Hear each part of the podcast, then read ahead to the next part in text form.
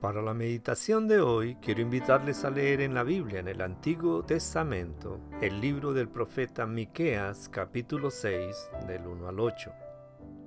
Como título para esta meditación le he colocado gratitud. ¿Qué pide el Señor de ti? Solamente hacer justicia y amar misericordia y humillarte ante tu Dios. Miqueas 6:8. En los días posteriores a mi cumpleaños, personas muy apreciadas me dejaron mensajes para felicitarme.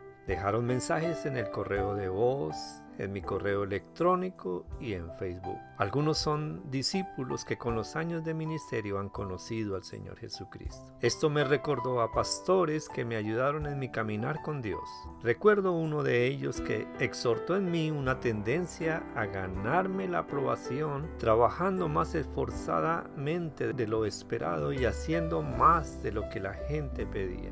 Esas son cualidades buenas para ofrecerlas como regalo a otras personas, solía decirme, pero nunca debería usarlas para ganar la aceptación y el amor de la gente, ni de Dios mucho menos.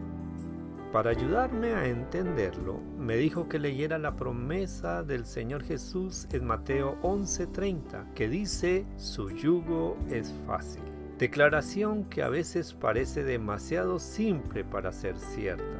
Después, mostrándome Miqueas 6, del 6 al 8, agregó, ahora lea esto y pregúntese si hay algún regalo que pueda darle a Dios y que Él todavía no lo tenga.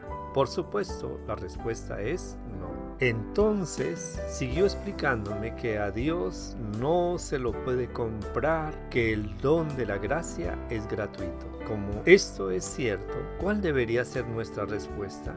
Hacer justicia y amar misericordia y humillarnos ante nuestro Dios. Versículo 8.